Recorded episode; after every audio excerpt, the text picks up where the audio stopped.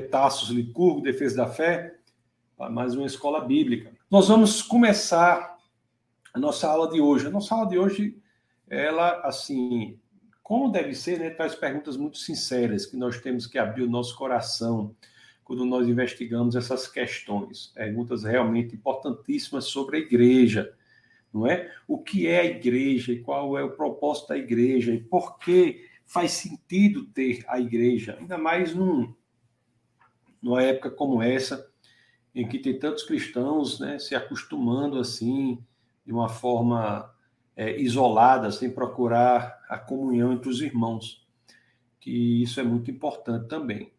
E e essa é uma questão muito fundamental. Então, o que é a igreja? A primeira pergunta que nós temos que fazer é o que é a igreja? O que é que vai, o que é que vem à sua cabeça quando você pensa em igreja? Né?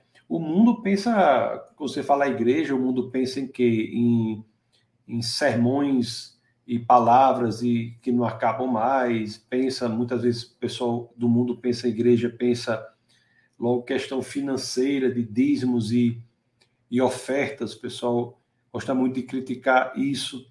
O pessoal pensa erroneamente né, que na igreja tem pessoas alienadas, etc, etc. Isso é que o mundo é, sabe criticar a igreja. Mas eu quero falar para o cristão, né? afinal é uma escola bíblica isso aqui, escola bíblica semanal que é primordialmente destinada ao corpo de Cristo, primordialmente destinada aos que são cristãos. Então, para você que é cristão, você que é cristão, me diga o que é igreja para você? O que é igreja para você? É interessante que tem aquele livro de C.S. Lewis que é traduzido com o título é, como é o título da tradução? É Cartas do Diabo ao seu aprendiz. Em inglês é Screwtape Letters. A tradução é Cartas do Diabo ao seu aprendiz. E, e esse livro ele é muito interessante, porque ele demonstra é, é o diabo, né? Falando para o seu sobrinho diabo, falando sobre estratégias para tirar as pessoas da igreja. E é interessante que uma das estratégias é fazer com que o cristão deixe de entender a importância da igreja, do que é a igreja em si e a importância da igreja. Muitos é, não conseguem entender o poder da igreja, o poder invisível da igreja. E é isso que nós iremos estudar hoje, não é? Isso que nós iremos ver qual é a o que é que tem de impressionante na igreja do Senhor, que justifica a sua existência e faz com que nós devamos amá-la e lutar para a existência dela. É isso que nós iremos é, estudar. Uma, um fato importante que tem prejudicado muito a igreja, e principalmente nessa situação dessa virose aí que, que houve, né, e ainda existe, essa virose do coronavírus, uma, um fato importante é que as pessoas, na, no auge da virose, né, algumas igrejas é, não ficaram abertas e as pessoas ficaram em suas casas e achando que estava tudo bem. Tanto que havia assim, uma, uma ideia de que é, de gente que dizia assim, não, agora cada casa é uma igreja. É interessante que se nós imaginarmos e entendermos que a sociedade em que nós vivemos é uma sociedade extremamente individualista, né, que as pessoas só pensam em si verdadeiramente, essa ideia é uma ideia que encontrou muito espaço no ambiente de pensamento como esse. É uma, essa ideia do desmembramento total da igreja, sem a necessidade de haver um contato. Às vezes, é, essa é uma ideia que atacou muito a noção essencial de igreja e, veio, e foi muito abraçada por uma ideia de muito individualista de cada um por si. Então vamos pensar qual é a pensar assim honestamente. Nós estamos falando aqui para cristãos, de cristão para cristãos. Vamos pensar honestamente sobre qual é a razão de existência de uma igreja. Qual é a razão de existência de uma igreja? Você pode dar ideias aí, se você quiser escrever. As pessoas dizem assim: a igreja é muito importante porque é lá que juntos iremos adorar o Senhor. É verdade. Mas alguns vão dizer, mas eu posso adorar o Senhor sozinho, né? Com um violão. Alguns acham que isso substitui totalmente.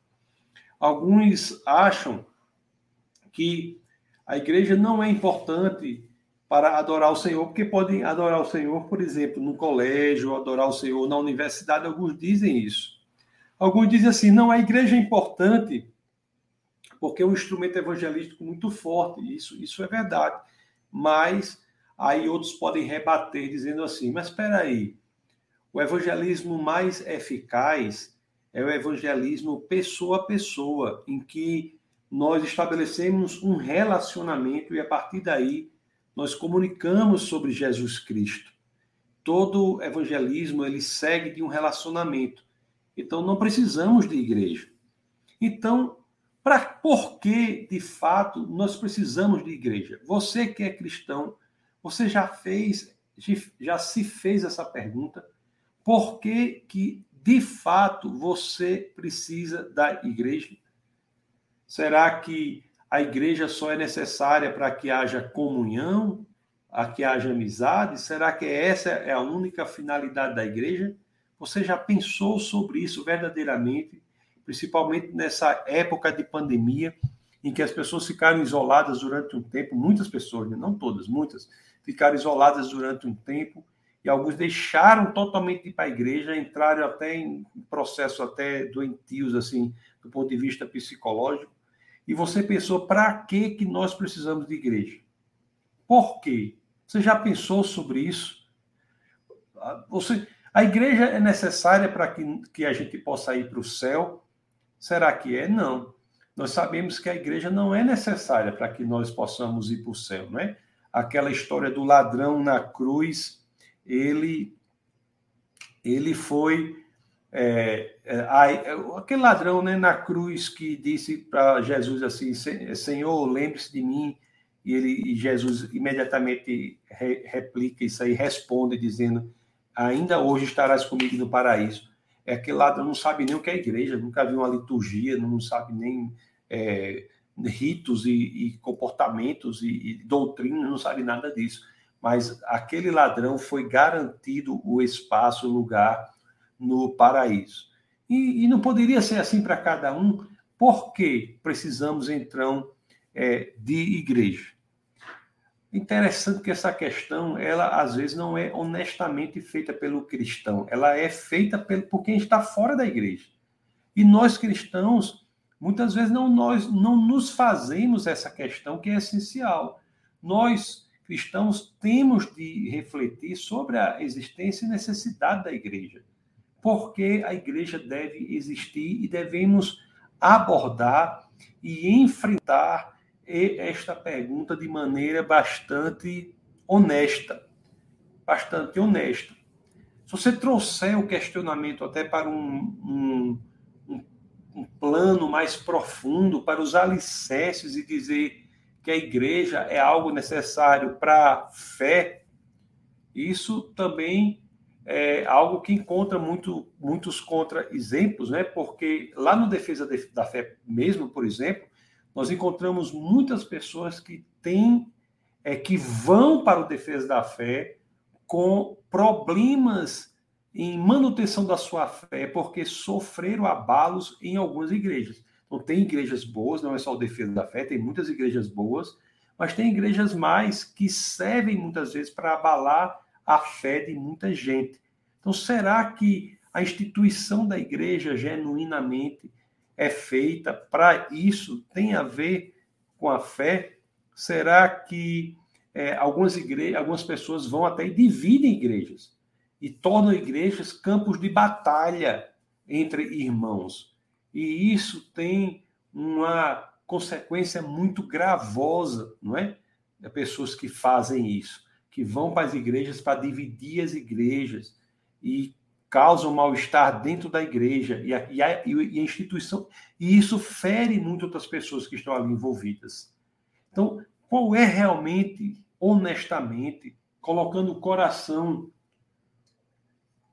na pergunta, qual é o sentido da igreja? Qual é o sentido da igreja. Nós temos que nos perguntar isso. Qual é o sentido essencial da igreja? Porque sabemos que temos, acima de tudo, de fazermos, de criarmos e de crescermos no nosso, com, nosso compromisso com Jesus Cristo. Não é? E será que esse compromisso com Jesus Cristo será também necessário ou será traduzido também um compromisso com a igreja? Porque todos defendem, né, o quão maravilhoso, todos os cristãos devem defender o quão maravilhoso Cristo é, quão impressionante Cristo é, né, que Cristo é puro, seu coração é maravilhoso, é cheio de amor, mas muitos desses dizem que encontram em algumas igrejas o oposto. Não encontram a pureza de Cristo, o amor de Cristo, encontram muitas vezes a politicagem, encontram a divisão, encontram o rancor. E são coisas que o mundo questiona e nós cristãos não podemos deixar de questionar também. Nós temos verdadeiramente de enfrentar essa questão. Não podemos fugir dela temos que enfrentar de peito aberto, com honestidade, para que saibamos o porquê e a importância da igreja. Essas, essas dificuldades e problemas da igreja, da instituição da igreja, é, são reais e a Bíblia não esconde isso. Esse é o primeiro ponto. O primeiro ponto é esse, a nós, quando nós vamos enfrentar essas questões. O primeiro ponto é dizer: é de fato problema, isso, isso é de fato um problema. Existem igrejas que trazem problemas muito grandes. E a Bíblia, a, o nosso norte, o, nosso, o fundamento de nossa fé não esconde isso. Não esconde isso. Muito pelo contrário, a Bíblia enfrenta de forma honesta, sincera e aberta os problemas da igreja. Isso daí é algo que impressiona. Nós temos como fundamento de nossa fé um livro, que são as Escrituras. E as Escrituras colocam para nós os problemas que reconhecemos nas igrejas e nos dizem da importância da igreja. Então, vamos buscar na Bíblia respostas para essas questões que são tão importantes e que deixam ou deixaram em tantas pessoas tantas cicatrizes, né? E ainda deixam até hoje. O, e quando olhamos para as escrituras, a primeira coisa que nós vemos é que não há nas escrituras nenhuma sugestão dos primeiros cristãos, dos apóstolos, dos pais da igreja, uma sugestão de que a igreja do passado não enfrentava grandes dificuldades. Não, não é isso, né? Aliás, as cartas que existem nas escrituras que são direcionadas às igrejas são exatamente meios para solucionar as grandes dificuldades que precisavam ser honestamente enfrentadas, nunca acobertadas, honestamente enfrentadas, nunca acobertadas, né? As cartas são direcionadas para a igreja exatamente para enfrentar as dificuldades que havia no passado, são dificuldades que se repetem até hoje. Se você for ver nas cartas que são escritas às igrejas, as cartas que estão registradas, que foram inspiradas por Deus e que aprove ao Senhor fazer com que elas fizessem parte do cânone das escrituras sagradas, nós vemos enfrentamento a questões profundas nas igrejas, profundas de é, é, questões, por exemplo, de, índole mesmo, até mesmo sexual, de erros doutrinários, de é, divisão na doutrina. Você tem questões até de pessoas que faziam doutrinas de, das próprias experiências espirituais, algo tão comum hoje, hoje em dia, e isso, era, isso é enfrentado na, nas cartas que tem nas escrituras, de egoísmo das pessoas, de, de ação autoritária, de não apontar para Cristo, mas querer apontar para si próprio, de líderes que são manipuladores. Isso tudo tem nas Escrituras e nos mostra aquilo que devemos estar atentos para que não replicamos ou que não aceitemos nas igrejas. Questões até de líderes orgulhosos, você tem líderes que exercem abuso de poder, tudo isso tem nas igrejas. O, e a primeira coisa que nós analisamos, e eu já chamo a atenção para vocês aqui, para isso daqui. Nós cristãos, quando olhamos, olhamos para as igrejas e vemos em muitas igrejas grandes é, problemas, nós temos que entender o seguinte: esses problemas da igreja são problemas que devem ser enfrentados, devem ser consertados, não devem ser é, de maneira nenhuma negligenciados. E nem as escrituras fazem isso. Pelo contrário, se você for ler as escrituras com cuidado, nas cartas para as igrejas, você vai ter uma lista enorme de problemas das igrejas. Uma lista que é quase que depressiva quando nós vemos, e tantos problemas que nós vemos ali nas igrejas. Mas, por outro lado, nós vemos que o quão impressionantes são as escrituras e o cristianismo, porque essa lista está ali, exposta, está colocada, está ali para ensinar e demonstrar o que não deve ser feito. Essa lista, antes de tudo, é uma expressão de honestidade impressionante. E aí já tem um grande ensinamento para todos nós, né? Devemos enfrentar as dificuldades da igreja com honestidade, né? para que possamos, diante dessa honestidade, enfrentar aquilo que tem que ser enfrentado.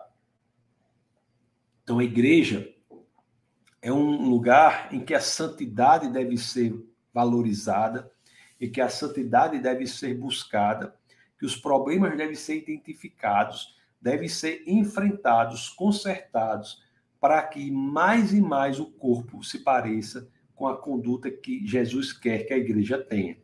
E o primeiro ponto que nós vimos é que nenhum desses problemas são negligenciados pelas escrituras, muito pelo contrário, são expostos pelas escrituras que apresentam problemas nas igrejas iniciais das mais diversas índoles, das mais diversas estirpes e mostram como isso tudo deve ser enfrentado.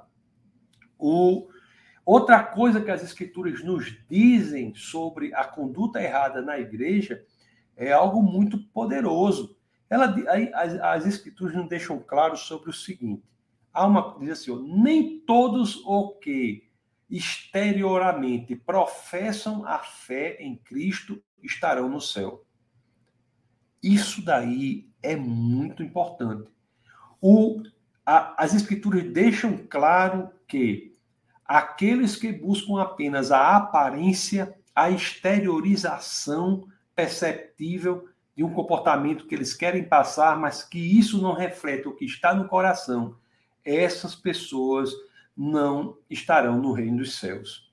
Então, não só as escrituras, elas demonstram os problemas da igreja, e demonstram o problema honestamente, como também deixam totalmente claro que esconder isso, se o coração não é tratado, a aparência apenas por si só não é servível, não é capaz, não é apta a garantir o lugar no paraíso é necessário que o problema seja enfrentado honestamente e a mudança de fato exista de dentro para fora. Lá no livro de Mateus, no capítulo 7, no verso 23, as escrituras dizem assim: olhe, olhe como as escrituras dizem, dizem assim: eu então lhes direi claramente, nunca olhe só o que Jesus diz. Então lhe direi claramente: nunca os conheci, afastem-se de mim, vocês que praticam o mal. Então, a pessoa, ó, vamos ver aqui para cima, olha o que diz aqui, ó. No 21, 7 e 21. Isso aqui é um ensinamento muito profundo quanto ao erro na igreja. Porque as escrituras não estão acobertando em nenhum momento. Pelo contrário, elas expõem honestamente os erros para serem enfrentados. E chegam a este ponto aqui em Mateus 7, vamos ler do 21 ao 23. Olha só o que diz aqui, ó. Nem todo aquele que me diz Senhor, Senhor, entrará no reino dos céus, mas apenas aquele que faz a vontade de meu Pai que está nos céus. Muitos me dirão naquele dia: Senhor, Senhor, não profetizamos em teu nome? Em teu nome não expulsamos demônios e não realizamos muitos milagres? Então eu lhes direi claramente: nunca os conheci. Afastem-se de mim, vocês que praticam mal. Meus amados irmãos, isso é de, um, de uma força, de um poder impressionante. Se você pensar nas duas coisas que eu falei, né?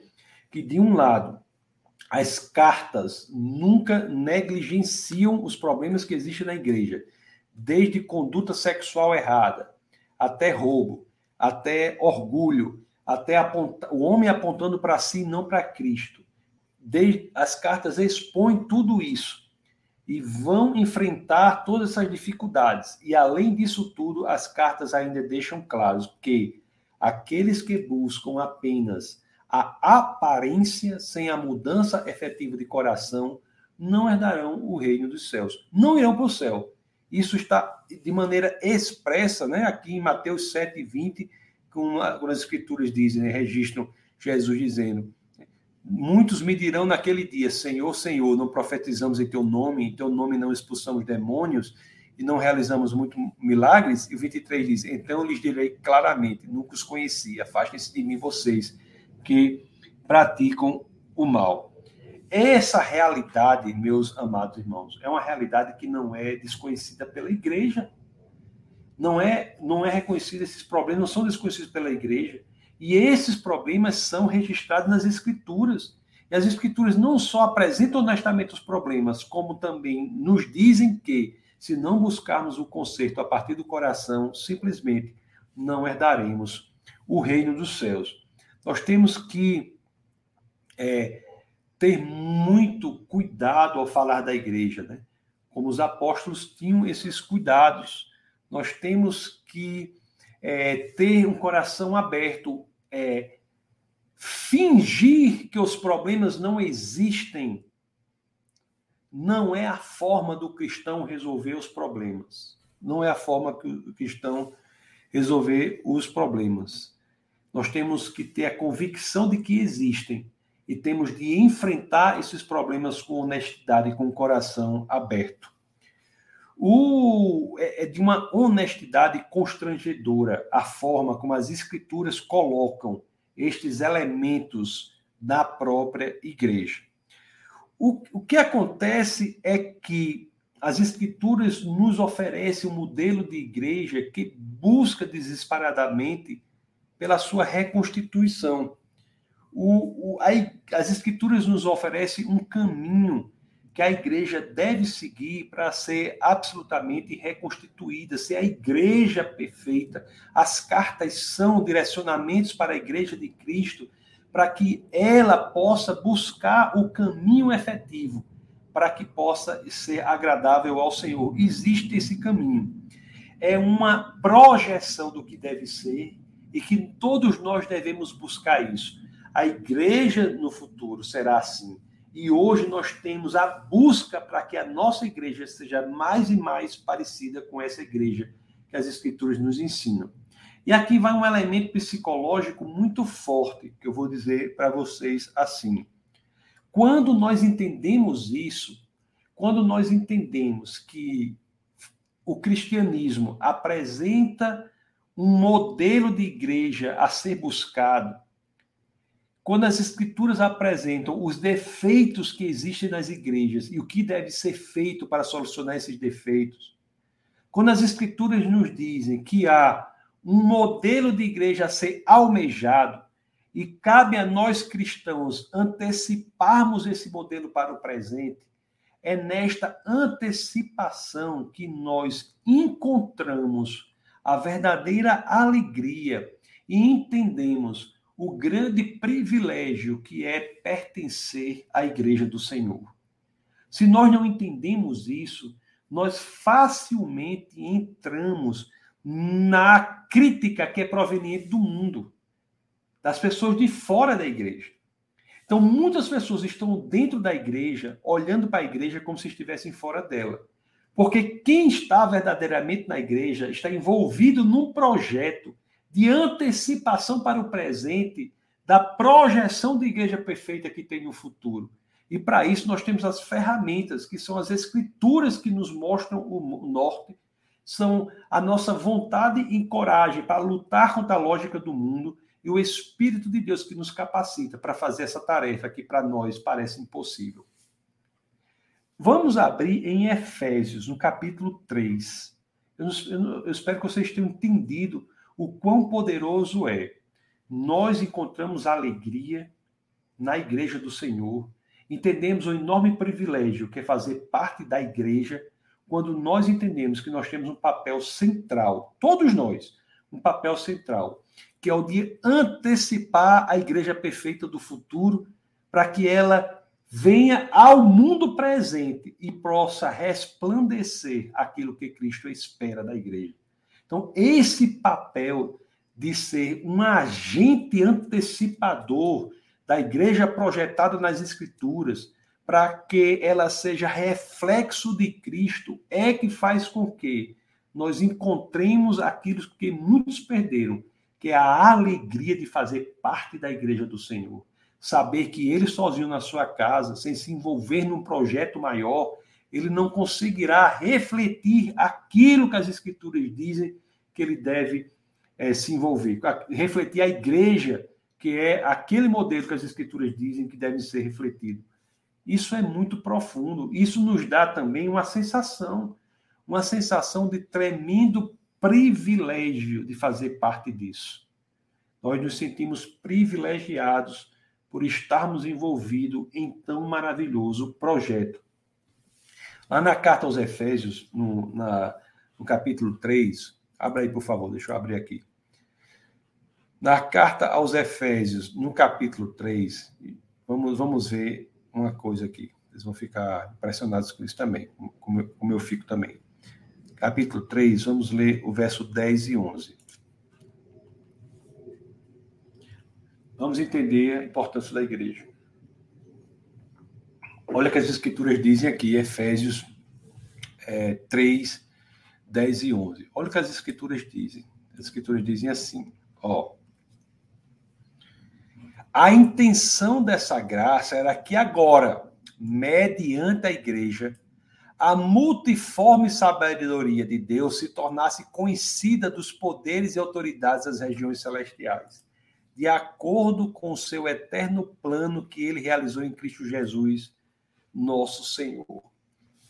Oh, às vezes nós lemos isso aqui e não nos aprofundamos e às vezes não temos a dimensão da profundidade que tem aqui. Se você, se você ler isso aqui com calma, você vai concordar comigo que essa é uma das assertivas mais impressionantes das escrituras, embora a leitura rápida não pareça dar essa dimensão.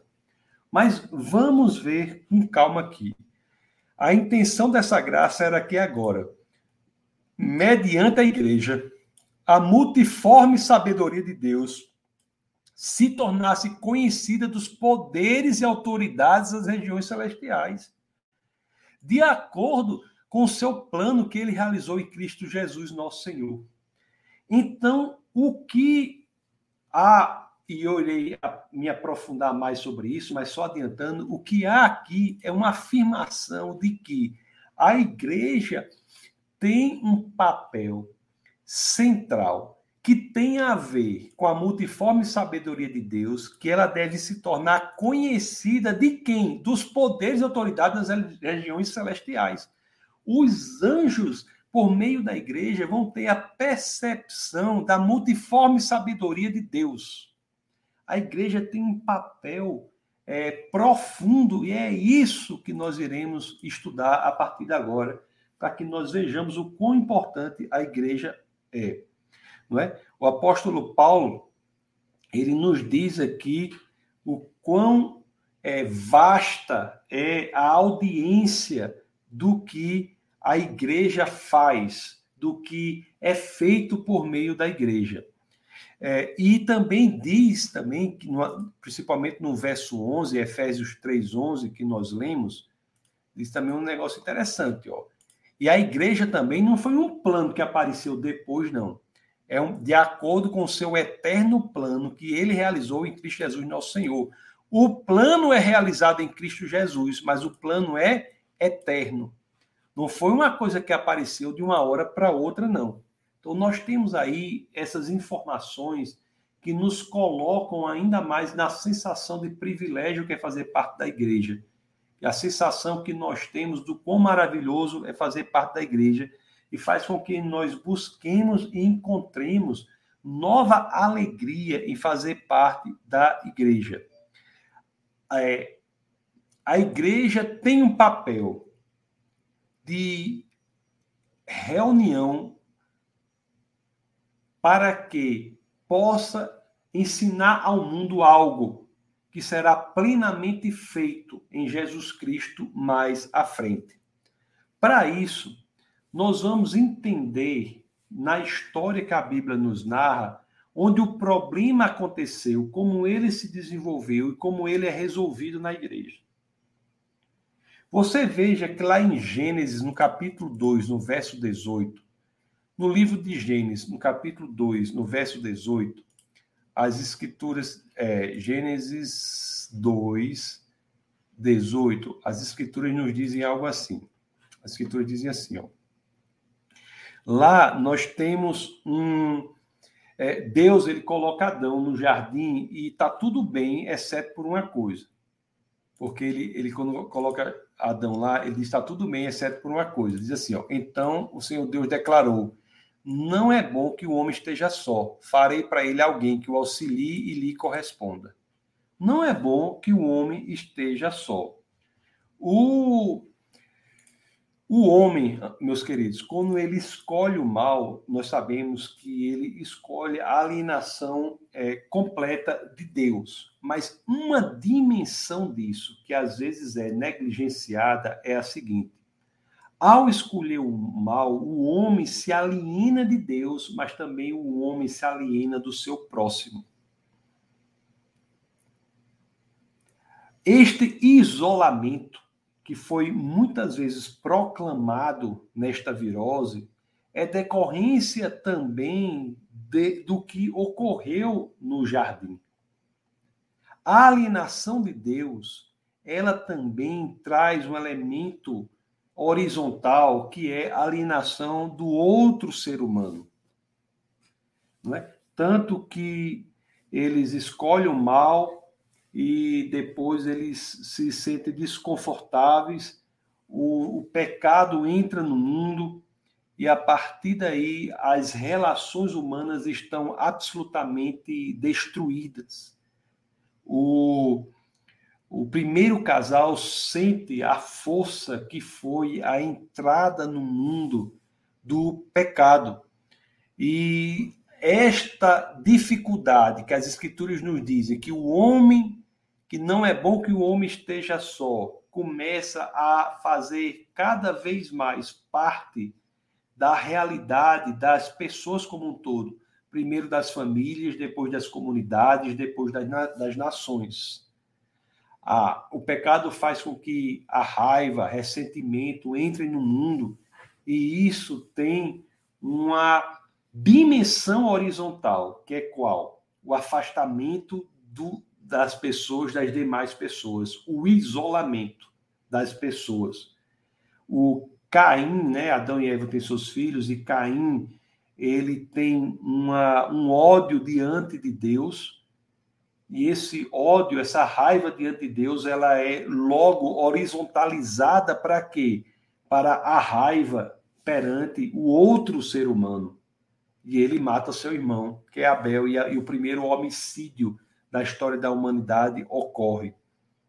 E a partir daí, você veja que um problema que era individual, era do casal, de alienação para de Deus, se torna dificuldade entre o próprio casal, se encontram desconfortáveis, né? Tanto que um culpa o outro. Depois daí tem a família, e na família essa alienação perante Deus também se traduz em alienação perante o próximo. E existe o primeiro assassinato, Caim foge, constrói uma, uma cidade, tem que murar, é, é, fazer, criar a instituição das cidades muradas para que essa divisão e proteção ocorra. perante a própria comunidade. O relacionamento perante Deus, quando ele é fraturado, quando ele sofre fraturas, esse relacionamento, ele é essas fraturas são horizontalizadas e causam fraturas também nos relacionamentos entre as pessoas. Primeiramente entre o casal, depois entre a família, depois entre a comunidade, depois entre as nações. Então você vê que é um, uma, um aumento gradativo de uma dificuldade de relacionamento, que começa na fratura do relacionamento com Deus e se horizontaliza e passa a afetar o relacionamento com o próximo, relacionamento da família, relacionamento da comunidade, o relacionamento entre as nações. Então, a história das Escrituras nos narra que a violência chega a um ponto insustentável e Deus, em um elemento que é uma antecipação do seu julgamento, um tipo do seu julgamento, que é a história da, de Noé, não é? Você tem o dilúvio e Deus reduz toda a humanidade a uma família, a uma família. Mas Noé logo descobre que, embora houvesse a redução ali, Noé descobre que a semente do pecado estava com ele e a violência começa a crescer novamente. O tanto que o ser humano passa a sentir, e esse é um sentimento até hoje, uma necessidade muito grande de segurança coletiva não é? E eles vão para todos os lugares, vão até estão em Babel e ali eles constroem uma torre onde e as escrituras dizem que o coração do projeto na construção dessa torre, as escrituras deixam claro, era a rebelião contra Deus. Eles queriam fazer criar um nome para si próprios, colocar a si próprios no lugar de Deus e tentam fazer aquela torre, e nós temos Deus confunde as línguas e as pessoas, mais uma, uma vez, como decorrência de um projeto de rebelião contra Deus, são afastadas de si próprias. E você cria aí grupo, comunidades com culturas diferentes que cada vez mais se tornam isoladas uma das outras e se você analisa como as escrituras colocam isso, isso é decorrência de um projeto específico em Babel de enaltecimento do próprio homem, de rebelião contra Deus. Então, o pecado é pregado muitas vezes como o elemento que separa o homem de Deus. E isso é verdade. Mas existe a dimensão horizontalizada, ou horizontal do pecado, das consequências do pecado que não é a separação do homem de Deus, mas é que essa separação do homem de Deus é o um elemento vertical. E tem um elemento horizontal, que o pecado traz o isolamento, a separação do homem do próprio homem. E essas, fra... essas fraturas geram conflitos, divisões na própria comunidade. O que é interessante dizer é o seguinte: nós temos aí a primeira relação entre o casal é fraturada, ela se transforma em divergência né, na comunidade, que se transforma em, em hostilidade entre as nações. Essa é a história. Se você ler as escrituras, você pode ler pela perspectiva de como a história da alienação perante Deus é traduzida na alienação do homem perante o outro homem. Mas acontece o seguinte, e aqui nós voltaremos mais à frente para a importância da igreja. A alienação do homem perante Deus, ela encontra uma tradução na alienação do homem perante o homem. Nós vimos não só no problema entre o casal, não só não só na, na no desconforto na comunidade, na hostilidade entre nações, essa essa alienação se dá do homem perante toda a humanidade.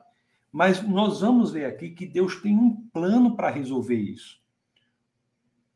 Um plano para resolver essa situação. Da mesma, e aí vai a importância da igreja. Preste bem atenção no que eu vou dizer aqui. Da mesma forma que o pecado é uma alienação do homem perante Deus, mas tem na horizontalização a consequência de alienar o homem diante do outro homem, alienar o homem diante do outro, de um indivíduo diante de outro indivíduo, da mesma forma. O projeto de reconciliação do homem com Deus tem a, a consequência de reconciliação do homem com o próprio homem. Isso daí é a chave para entender a importância da igreja. Se de um lado o pecado faz com que os homens se isolem, do outro lado, o projeto de reconciliação do homem com Deus, que Jesus Cristo traz à Terra, é um projeto que também tem como efeito horizontal a reconciliação do homem com o próprio homem. Então, isso daí, esse elemento é central para entender o papel da igreja em um mundo que prega divisão, isolamento, individualismo, um mundo que prega que as pessoas devem ficar isoladas, as pessoas devem ter problemas umas com as outras, e nós temos nesse projeto de reconciliação do homem com Deus este elemento da reconciliação do homem com o próprio homem.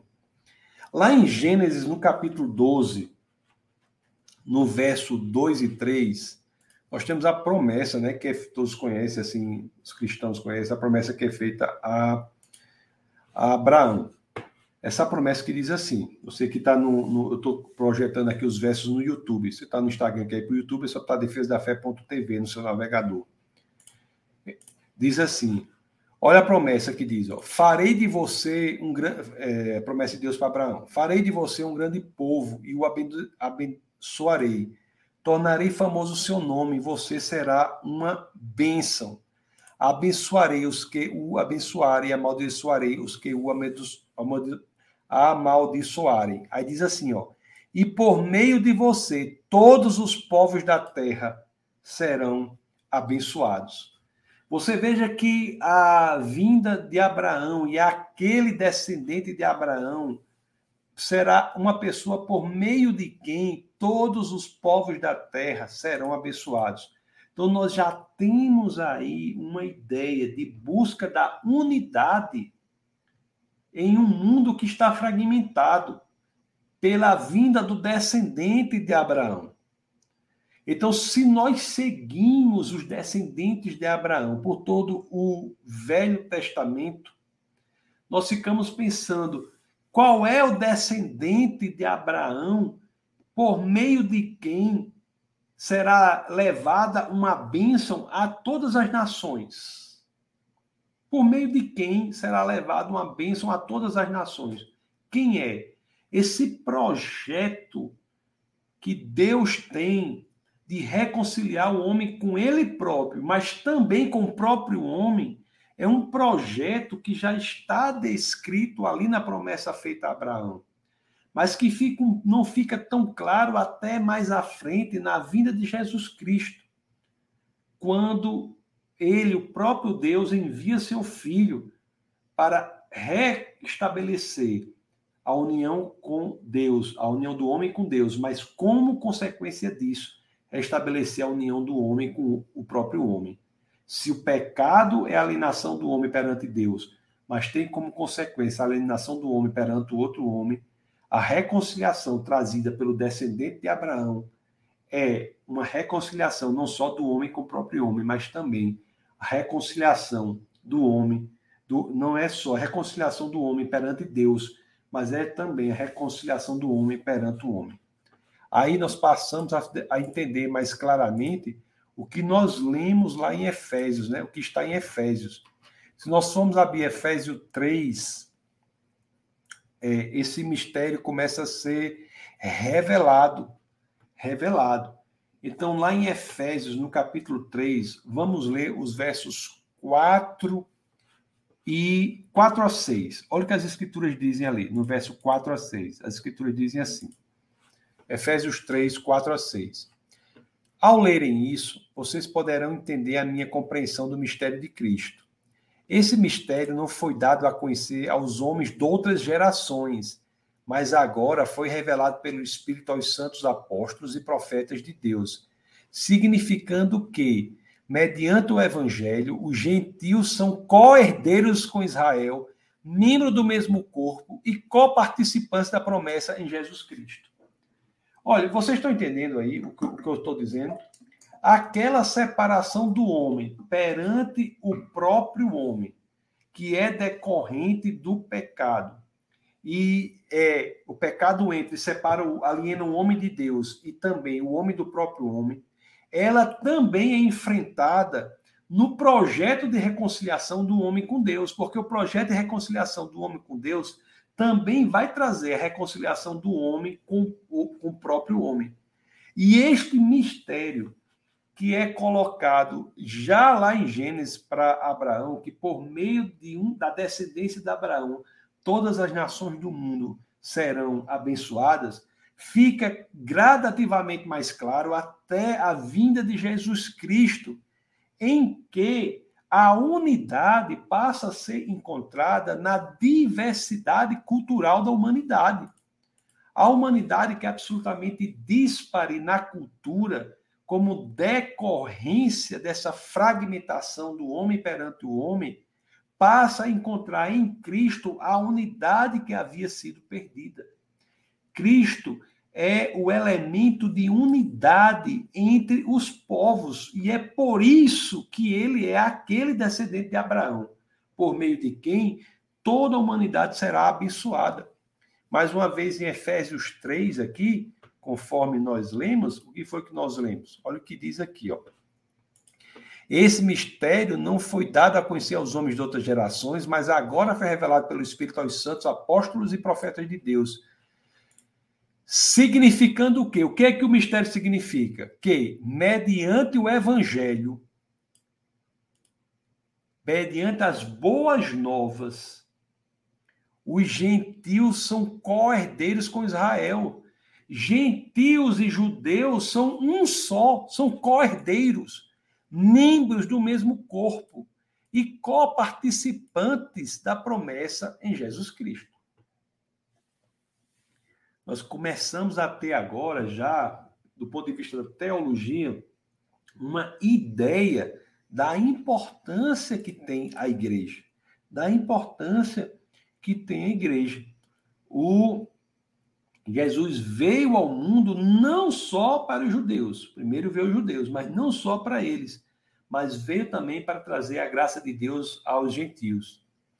Isso é uma revelação impressionante que esclarece o mistério né, profundo de que um descendente de Abraão trará bênção para todos os povos do mundo. Então, após a morte de Jesus, a ressurreição e a ascensão de Jesus Cristo, nós tivemos lá em Pentecostes um, uma, um evento central que é a descida do Espírito Santo, e ali é que tem a certidão de origem da igreja do Senhor.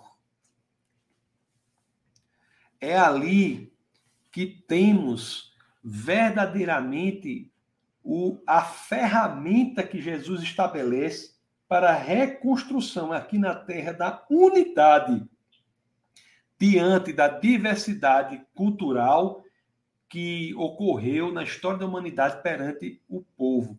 Os povos do mundo que se afastam cada vez mais encontram unidade em Cristo Jesus, como uma efetivação da promessa que fora feita a Abraão. Se vocês não estão entendendo, coloquem aí para que eu possa é, explicar melhor. Isso é muito profundo. Isso é muito profundo, porque Cristo Jesus é e eu falo aqui da perspectiva da alienação do homem perante o homem, né?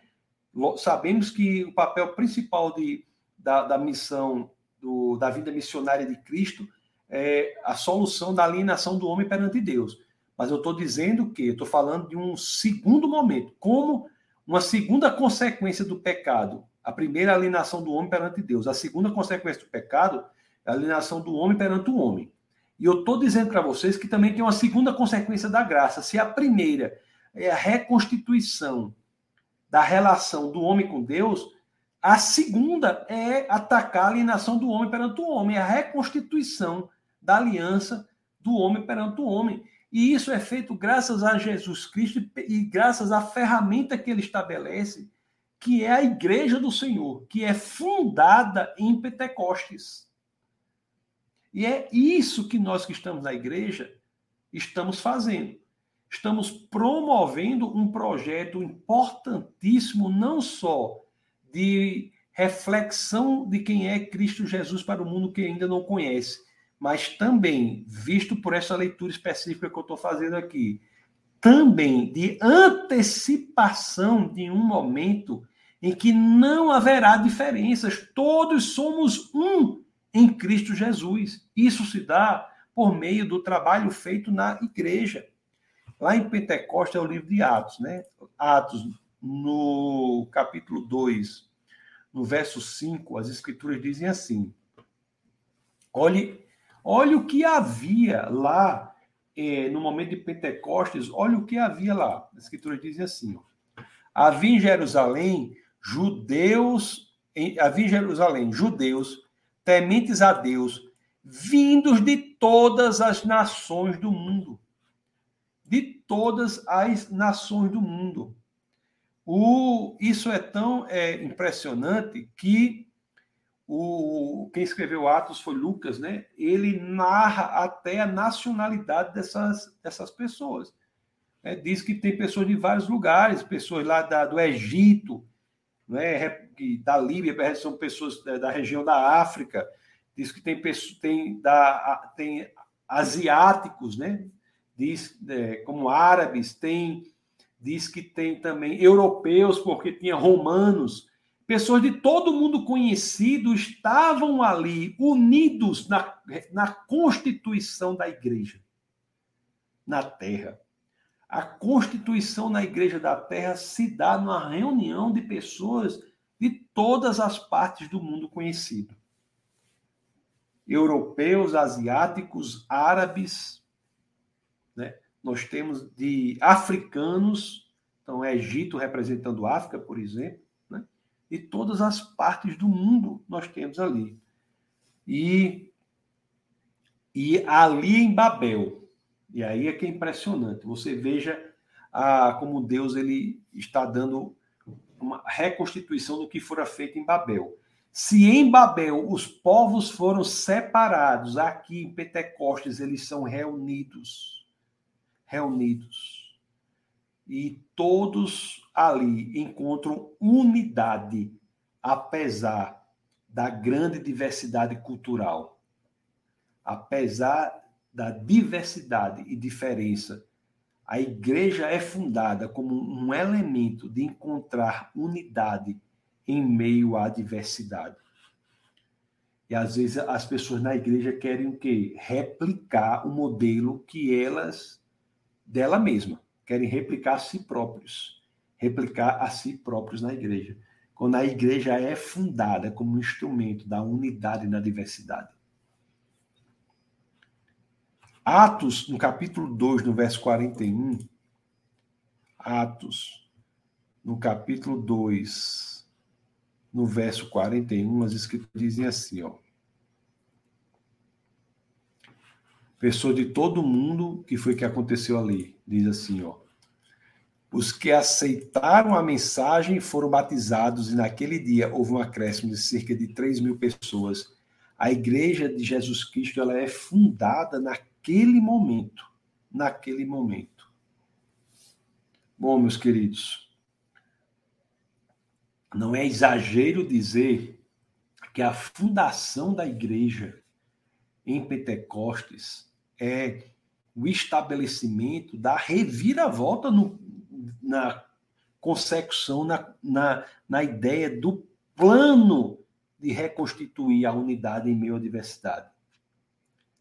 É uma, uma, uma, uma instituição que faz com que sejam reunidos em uma comunidade pessoas que independem da sua cultura, independe da língua que falam, independe da sua classe social, independe da raça, umas pessoas que independem de todos os elementos, são reunidas em unidade naquela instituição que é fundada em Pentecostes, chamada igreja.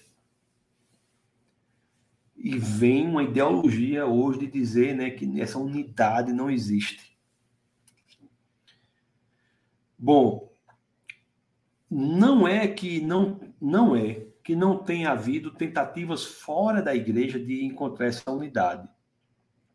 Tem havido, mas ela não, o, o problema é que elas não são bem sucedidas. Apenas na igreja do Senhor todos são feitos um em Cristo Jesus, independentemente de qualquer repertório que tenham, qualquer passado que tenham. Pode ser árabe, pode ser judeu, pode a pessoa pode ser negra, pode ser branca, pode ser de que, que cor for, que, que cor for, e no Brasil nós somos todos mestiços, pode ser do jeito que for. A pessoa pode ser rica, pode ser pobre, a pessoa pode ser ter educação formal, pode não ter. Nada disso importa, todas são uma em Cristo Jesus. E todas estavam ali reunidas no dia de Pentecostes para a instituição da Igreja do Senhor, que tem essa missão belíssima. É uma nova comunidade, não é? Uma nova comunidade em que se tornam e, de fato se tornam na igreja verdadeira supérfluas as distinções outras de raça, de cor, de educação, de profissão, tudo isso se torna secundário na igreja verdadeira do Senhor. Se você faz parte de uma igreja genuína, você deve observar esta atmosfera. Você deve observar essa atmosfera. Que o que torna as pessoas unidas são a doação de suas vidas para Jesus Cristo, independentemente de qualquer outra característica que as defina. Tudo mais é secundário na igreja do Senhor, pois a unidade não é buscada na educação que a pessoa tem, a unidade não é buscada na cor da sua pele, a, unidade não é buscada no tipo de comida que a pessoa gosta de comer, não é, bus, não é buscada na cultura na qual ela foi criada. A unidade na igreja fundada em Pentecostes é buscada na devoção ao nosso Senhor, devoção a Jesus Cristo. É por isso que aqui em Gálatas, é, num, num ambiente em que você tinha, meus, nunca se esqueçam disso, né? Falar isso hoje talvez seja mais fácil, mas quando Gálatas é, foi escrito aqui, nós tínhamos uma, uma, situação aí de que nós tínhamos mais da metade de Atenas, mais da metade de Roma, de escravos. Mais da metade de Roma de escravos. E lá em Gálatas 3, no capítulo 28, nós temos aquela passagem. Olha que passagem belíssima que foi escrita naquele momento, que diz assim, ó: Não há judeu nem grego, escravo nem livre, homem nem mulher, pois todos são um em Cristo Jesus. Todos são um em Cristo Jesus. Não há mulher, homem, negro, branco, amarelo, índio, africano, europeu, tudo isso é tudo isso é supérfluo. Não há gente educada, gente que tem doutorado, gente que não tem doutorado. Não há gente que não, tudo isso é supérfluo. Em, o que importa é se demos a nossa vida a Jesus, se colocamos o nosso coração diante do Pai, se nós nos dobramos diante dos pés de Cristo, todos são um em Cristo Jesus. Quem é que pode ser batizado de acordo com as Escrituras? De acordo com as Escrituras do Senhor, quem é que pode exteriorizar perante a comunidade a sua fé em Cristo? Quem é que pode? Lá na primeira epístola aos Coríntios, nós temos, ó, pois em um só corpo todos nós fomos batizados em um único espírito, quer judeus, quer gregos, quer escravos, quer livres, e a todos nós nos foi dado beber de um único espírito. Então, quem é que pode entregar sua vida ao Senhor? Onde é que nós encontramos a unidade? Não importa ser judeu, ser grego, ser escravo, ser livre, todos foi nos, a todos nos foi dado beber em, de um único espírito. E hoje, meus queridos, como é que tem hoje grupos cristãos que podem fazer distinção entre pessoas? Como é que pode hoje fazer distinção entre pessoas? Da, se você está numa igreja genuína, numa igreja verdadeira, você vai ver. Estou vendo um barulho aqui? Um barulho aí? O negócio tremendo no celular. Se você, se você faz parte de uma igreja verdadeira, se você faz parte de uma igreja é, genuína, você vai ver que a unidade em Cristo Jesus ela supera todas as demais distinções. Todas as demais distinções. É, uma vez uma pessoa disse uma coisa muito interessante que ela disse assim, ó, um em Cristo Jesus, um professor, um, um professor de astrofísica cristão, ele tem muito mais a ver, tem muito mais em comum com uma pessoa que não tem nenhuma formação, não tem nem o primeiro grau, do que com um colega de departamento dele que não seja cristão. Uma pessoa genuinamente cristã tem muito mais a ver com outra pessoa cristã que para o mundo é totalmente diferente dela do que com outra pessoa que para o mundo é igual a ela, mas não é cristã. Não sei se vocês estão entendendo o que eu quero dizer. Você pega uma pessoa que, que adora música clássica, é um grande conhecedor de música clássica, e é cristão. E é cristã a pessoa.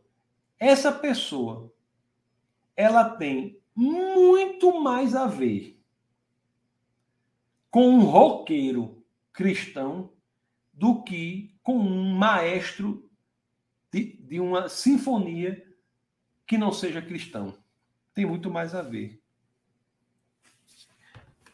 Ela tem um amante da música clássica cristã encontra muito mais pontos de interseção com um metaleiro cristão do que com um amante de Mozart, Brahms ou, ou Grieg ou Beethoven que não seja cristão.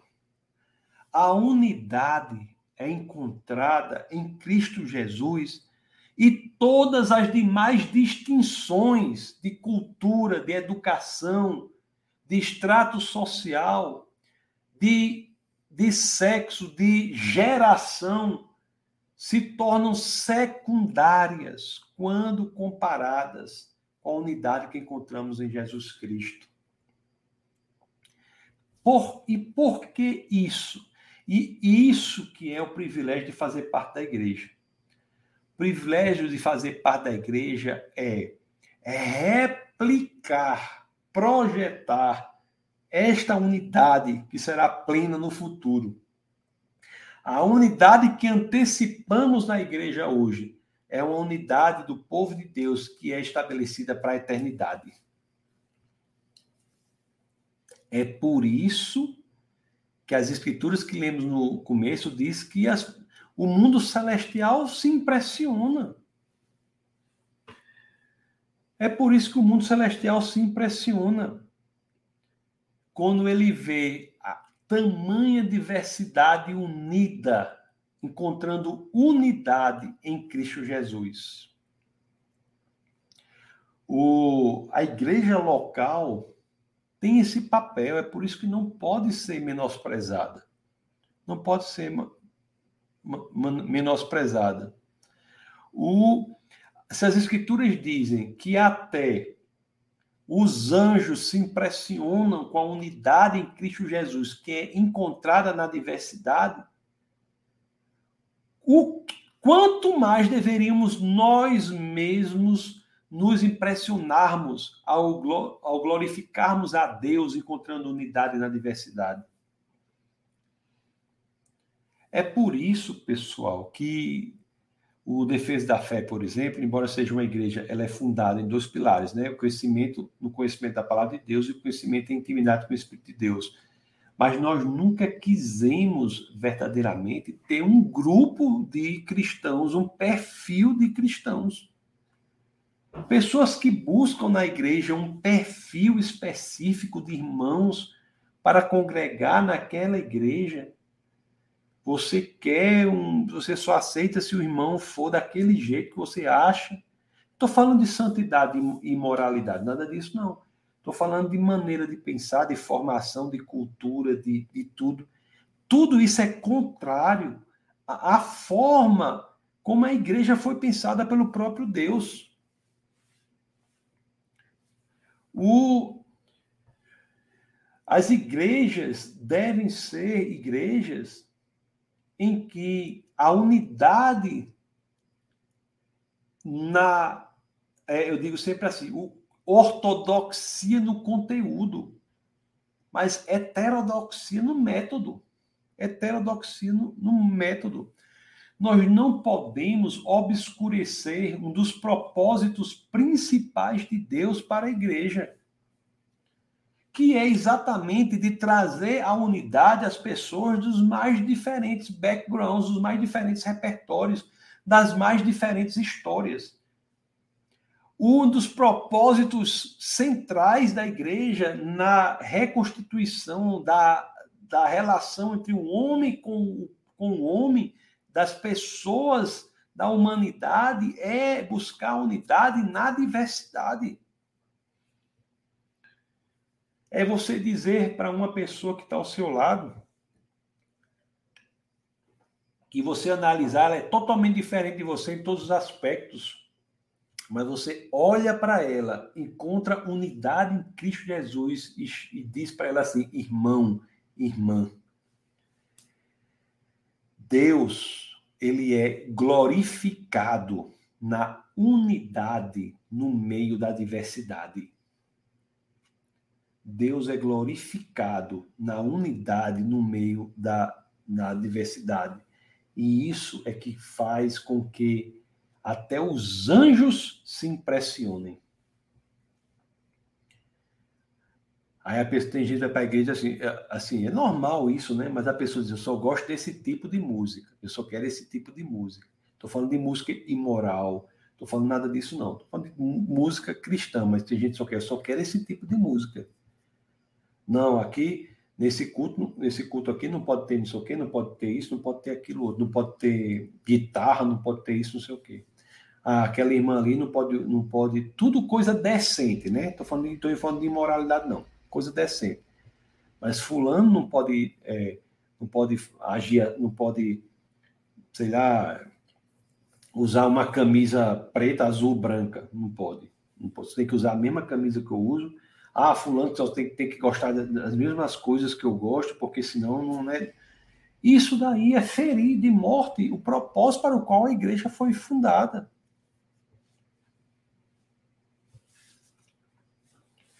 Meus, eu vou dizer um negócio muito sério aqui para vocês agora. Preste bem atenção no que eu vou dizer para vocês agora. É um negócio muito sério. Se a pessoa busca na experiência da igreja que tudo que seja feito lá não possa ser diferente do que a forma que a pessoa acha que é igual a ela, se a pessoa, por exemplo, só quer encontrar na igreja pessoas que têm a mesma educação que ela, o mesmo passado que ela, a mesma cultura que ela, só quer ter a, a, o mesmo tudo que ela, essa pessoa está, não está buscando Jesus Cristo, ela está buscando um clube. É um clube. Está buscando um clube.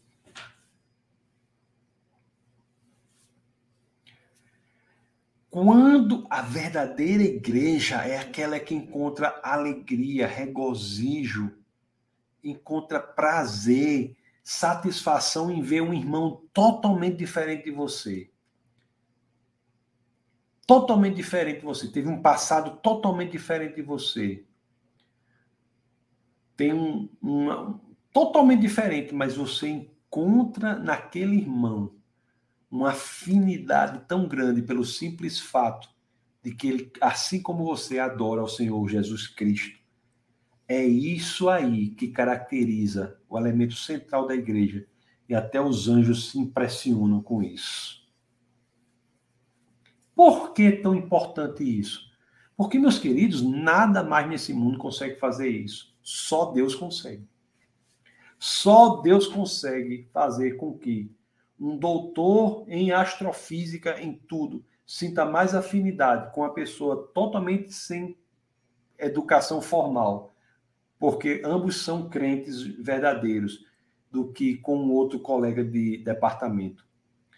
Que um, que um, um, um, um jogador profissional se, se, sinta muito mais afinidade com alguém que é um vendedor de roupa, porque ambos são crentes, do que com outro colega da profissão, outro jogador. Só Deus pode fazer isso. E é por isso que a igreja é tão valiosa, por isso que precisamos da igreja. Por isso que precisamos da igreja. A igreja que será santa, né? será plena no futuro, e nós temos que antecipar isso.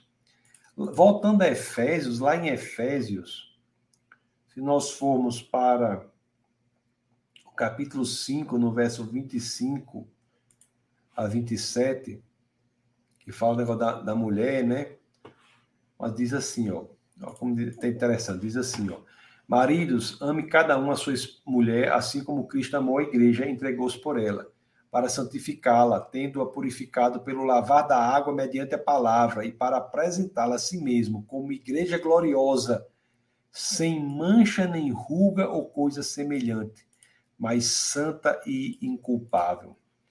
Essa é a igreja do Senhor, sem mancha nem ruga ou coisa semelhante, mas santa e inculpável. E o nosso papel é antecipar para os tempos de hoje essa igreja desse tipo. E eu vou lhe dizer uma coisa, sabe? O, antes de nós criticarmos a igreja, nós temos de ter a percepção de que fazemos parte dela e cabe a nós a mudança.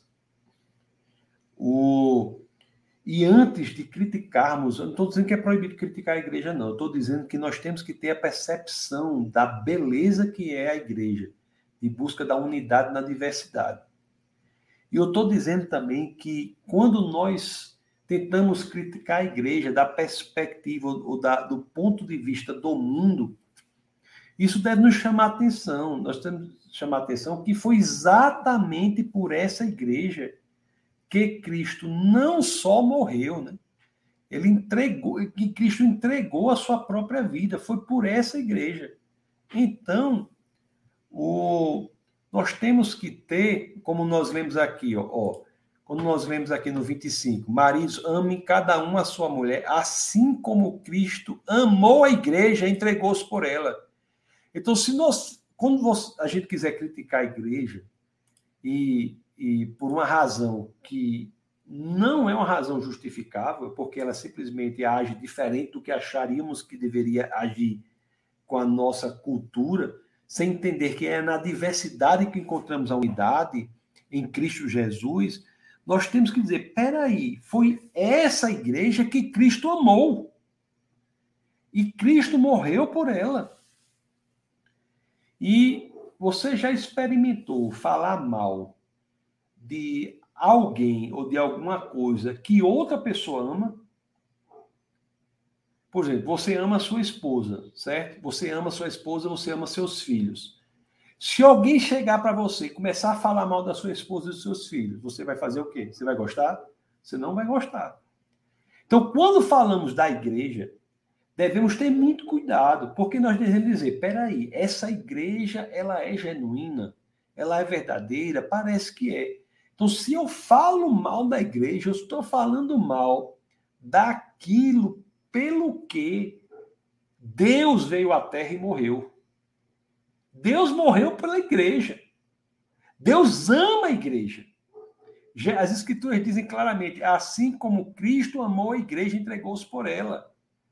Então, temos de ter muita cautela ao falar da igreja, porque é o elemento que Deus morreu por aquilo. O É, eu sempre tenho que trazer isso à mente, sempre. Por isso que no Defesa da Fé a gente não. O maior medo que nós temos é falar mal da igreja. Você pode ver que lá, você nunca vai ver a gente lá. Pode ter não sei quantos vídeos aí de Defesa da Fé no defesa da fé.tv. Procure um a gente falando mal de alguma igreja. Procure um a gente falando mal de qualquer outra denominação, Assembleia de Deus, Batista, é, igrejas pentecostais, neopentecostais, igrejas. Procure lá para ver se você vê gente falando mal de alguma igreja. Eu tenho o maior medo de fazer isso. Porque vai que é uma igreja que o coração é certo. Foi por ela que Cristo morreu também. Então nós vamos falar mal daquilo por quem o nosso Senhor morreu, que nosso Senhor ama.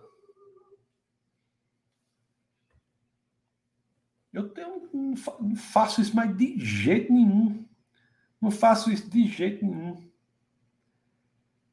Porque eu entendo que as igrejas têm que ser ortodoxas no conteúdo, mas heterodoxas no método.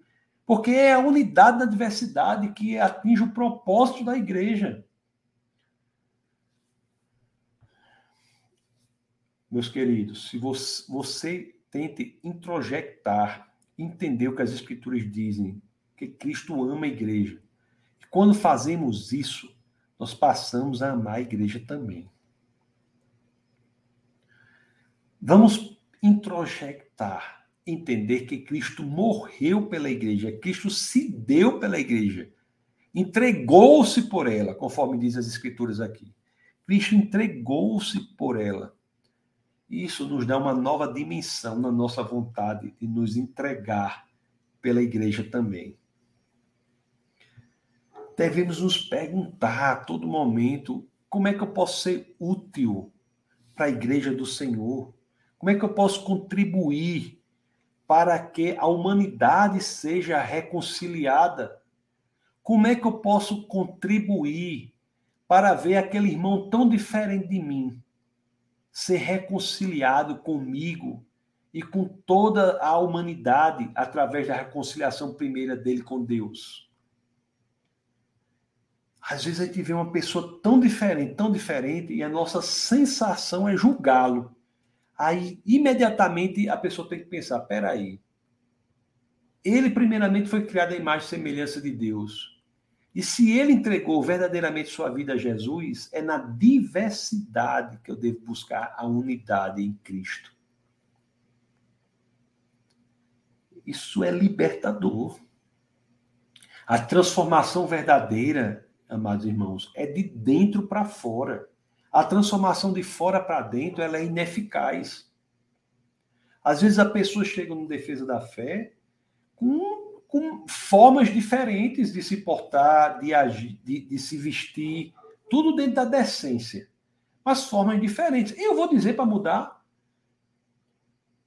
Não, que seja quem você é, deixa o Espírito de Deus atuar em você de dentro para fora. Eu não estou falando de imoralidade, não estou falando de falta de santidade, não estou falando nada disso. Eu estou falando de formas diferentes das pessoas se portarem no mundo que são que, que criam uma diversidade cultural na qual devem buscar unidade em Cristo Jesus. Isso daí é essencial que nós tenhamos essa perspectiva de não querer modificar a cultura. O que nós queremos como cristãos é entender que, apesar da grande diversidade cultural do mundo, é possível para aqueles que entregam a vida a Jesus buscar a unidade que é um dos elementos centrais da igreja do Senhor. Então nós temos que nos buscar, não é? Como posso encontrar no outro a unidade de que preciso, que a igreja deve promover? O, a salvação, já me caminhando para o encerramento, que a gente termina sempre por volta 10 e 20, né? A salvação envolve a reconciliação com Deus, todos sabemos. Mas é muito importante que não, nós não nos esqueçamos a salvação tem um elemento horizontalizador. que é a reconciliação do homem com outro homem, do homem com a humanidade. Assim como o pecado, ele veio ao mundo e alienou o homem de Deus e também na sua horizontalização alienou o homem do outro homem, primeiramente com problema na família, quando Adão e Eva um começa a culpar o outro. Depois, não, primeiramente o problema no casal, né? Quando Adão e Eva um começa a culpar o outro. Depois o problema na família, quando nós vemos que Caim, por uma raiva perante Deus, ele gera uma raiva perante o irmão e mata o próprio irmão. Depois isso gera um conflito na comunidade. O próprio Caim ele vai e constrói uma cidade com muros. A violência está estabelecida como decorrência do pecado. A violência entre os homens, entre as pessoas. Depois você vê problemas entre as próprias nações, quando em Babel o homem constrói um símbolo que é a torre, para quê? Para desafiar Deus. E você vê tudo isso é desconstruído, é reconstituído, é vencido em Pentecostes. Quando pessoas do mundo todo são reconciliadas com Cristo e encontram ali a unidade, apesar da diversidade de sua cultura, já que eram pessoas de todos os lugares. Amados irmãos, este é o último propósito da igreja que não podemos negligenciar.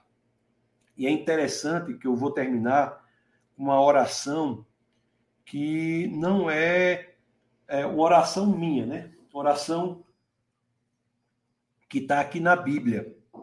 Lá em Efésios, se vocês puderem abrir, Efésios no capítulo 3, do verso 14 ao 19. Efésios, capítulo 3, do verso 14 ao ao 19. Porque o que acontece aqui é o seguinte: o, o apóstolo Paulo ele, ele pensa sobre isso, né? sobre esse elemento que faz com que até os anjos se impressionem com isso, com, essa, com esse encontro de unidade na diversidade, até os anjos se impressionam com isso. E ele, ele ora para esse corpo, o corpo de Cristo ele ora para a igreja do Senhor. E, e, assim, é no sentido de que você possa entender que você faz parte desse corpo, ou se você não é cristão, você pode entregar sua vida ao Senhor e ser um tijolo a mais neste, nesta construção. E olha a oração que ele faz aqui. Eu vou ler apenas Efésios 3, do 14 ao 19. Olha, ele diz assim, ó. Por essa razão, ajoelham-me diante do Pai, do qual, do qual recebe o nome toda a família nos céus e na terra. Oro. Ah, desculpe, deixa eu compartilhar com vocês. Me perdoe, viu, por isso aí. Eu acho que eu estou ficando velho, estou ficando meio esquecido. Vamos lá. Por essa razão, ajoelho-me diante do Pai, do qual recebe o nome toda a família nos céus e na terra. Oro para que, com as suas gloriosas riquezas, ele os fortaleça no íntimo do seu ser, com poder, por meio do seu espírito, para que Jesus habite no coração de vocês mediante a fé. E oro para que, estando arraigados e alicerçados em amor, vocês possam juntamente com todos os santos, compreender a largura, o comprimento, a altura e a profundidade, e conhecer o amor de Cristo que excede todo entendimento, para que vocês sejam, sejam cheios de toda a plenitude de Deus.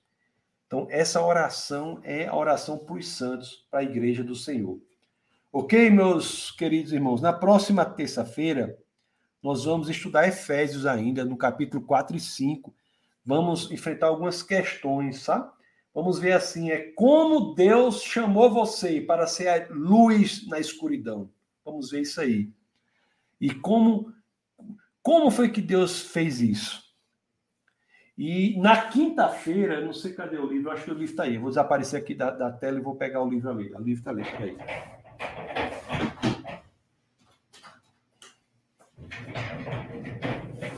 Pronto, na próxima quinta-feira, nós vamos começar a estudar no nosso webcast esse livro aqui, ó. Maquiavel Pedagogo. Maquiavel Pedagogo. É muito importante que vocês não vocês compareçam, viu? Não é, vai ser na internet aqui às 21 horas.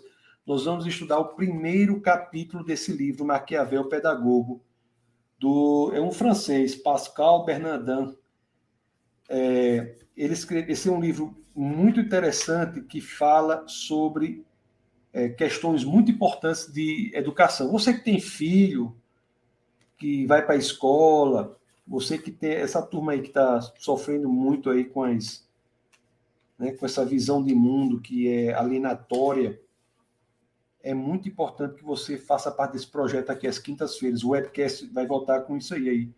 Nós vamos estudar o capítulo 1, que é as técnicas de manipulação psicológica.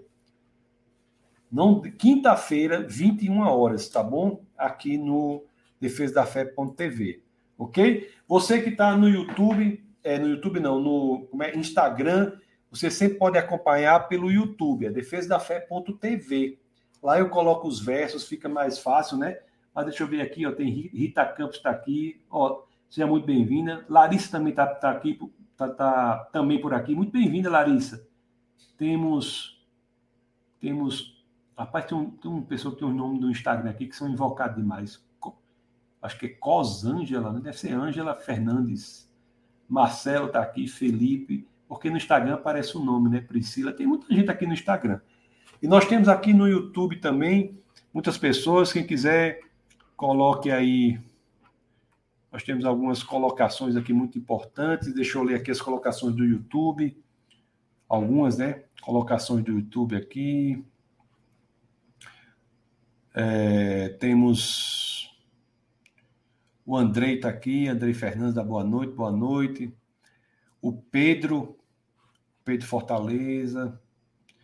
Serrano, nosso amigo Serrano está aqui também, tá Grande Serrano, que é o templo. O Diego diz excelente livro. Foi quando eu falei lá de Screwtape Letters, né, que em português é Cartas do Diabo ao seu aprendiz. Eu não estou com ele aqui porque eu não, acho que eu deixei em Natal. Estou em Brasília, eu deixei em Natal esse livro. Cartas do Diabo ao seu aprendiz é muito bom, viu? De C.S. Lewis. É, é um livro genial.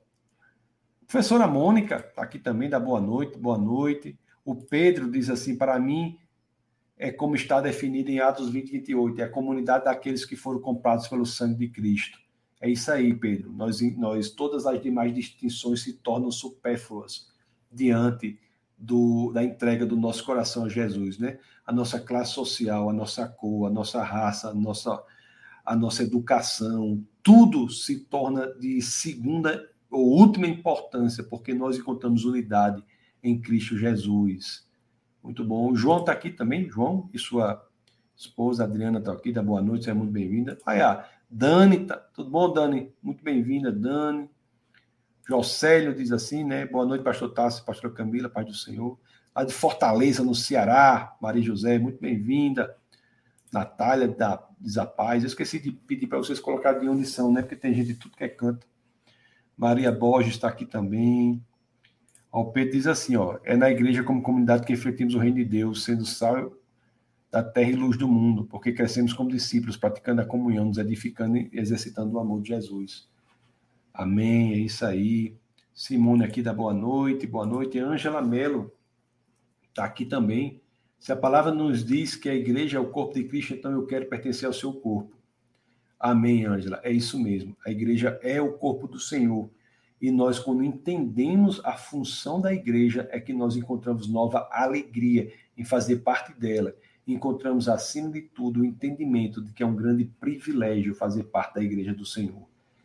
Fazer parte da igreja é uma alegria e é um privilégio, mas para que nós entendamos isso, é importante que saibamos o porquê que ela foi criada. E um dos seus propósitos principais é de antecipar a unidade na diversidade que é encontrar, que será encontrado na igreja celestial.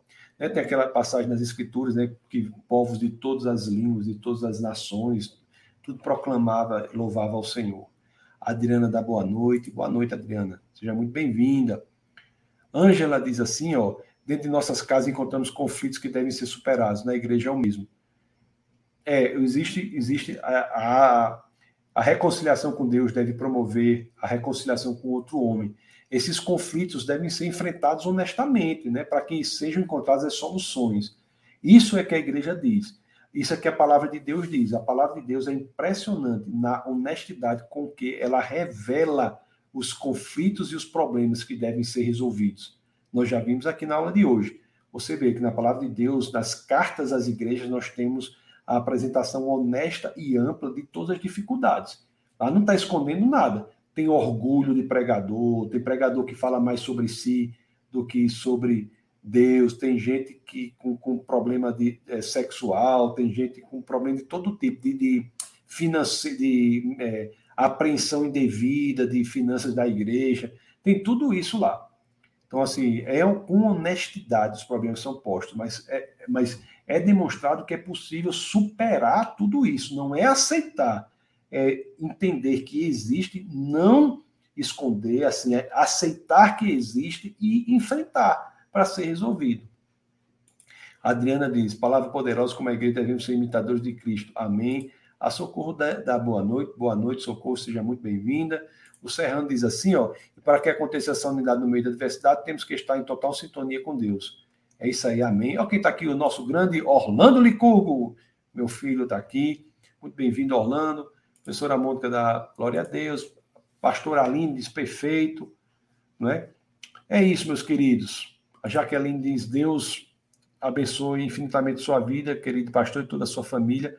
Todos nós, né, Jaqueline? É uma honra ter a, oportunidade de falar da palavra do, do Senhor. A Mônica diz assim: ó, vamos orar por uma igreja comprometida com a palavra de Deus, rica em bênção e serviço de Cristo Jesus. Amém, professora Mônica. É isso aí. Onde encontramos este livro que servirá de estudo nas quintas?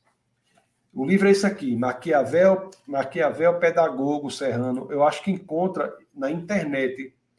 É, não sei, se alguém souber aí, dá uma dica aí para Esse aqui eu comprei na internet. Eu não achei no naquele formato digital, sabe? Eu só encontrei esse. Eu, geralmente eu uso o formato digital, eu compro para o Kindle. Eu viajo muito, eu levo os livros comigo no Kindle. Mas esse aqui eu não encontrei. É, Maquiavel Pedagogo, ou o Ministério da Reforma Psicológica. Anota o nome do autor aí, ó, vai ficar gravado aqui para vocês procurarem. Pascal Bernard, Bernardin. E o título é Maquiavel Pedagogo. Nós iremos estudá-lo na próxima quinta-feira. Ok, pessoal? Então, você que está no Instagram sabe que sempre estamos disponíveis aqui no YouTube, defesafé.tv. Então, que Deus abençoe poderosamente. Se você quiser fazer alguma contribuição para o Defesa da Fé, para a manutenção da obra, é só esse pix, arroba defesadafé.org. Fique bem à vontade, tá bom? Então, Deus abençoe poderosamente e nunca se esqueçam, aqui no Defesa da Fé é proibido não pensar. Fiquem na paz do Senhor. Essa foi uma produção do Ministério Internacional Defesa da Fé, um ministério comprometido em amar as pessoas, abraçar a verdade e glorificar a Deus. Para saber mais sobre o que fazemos, acesse defesadafé.org.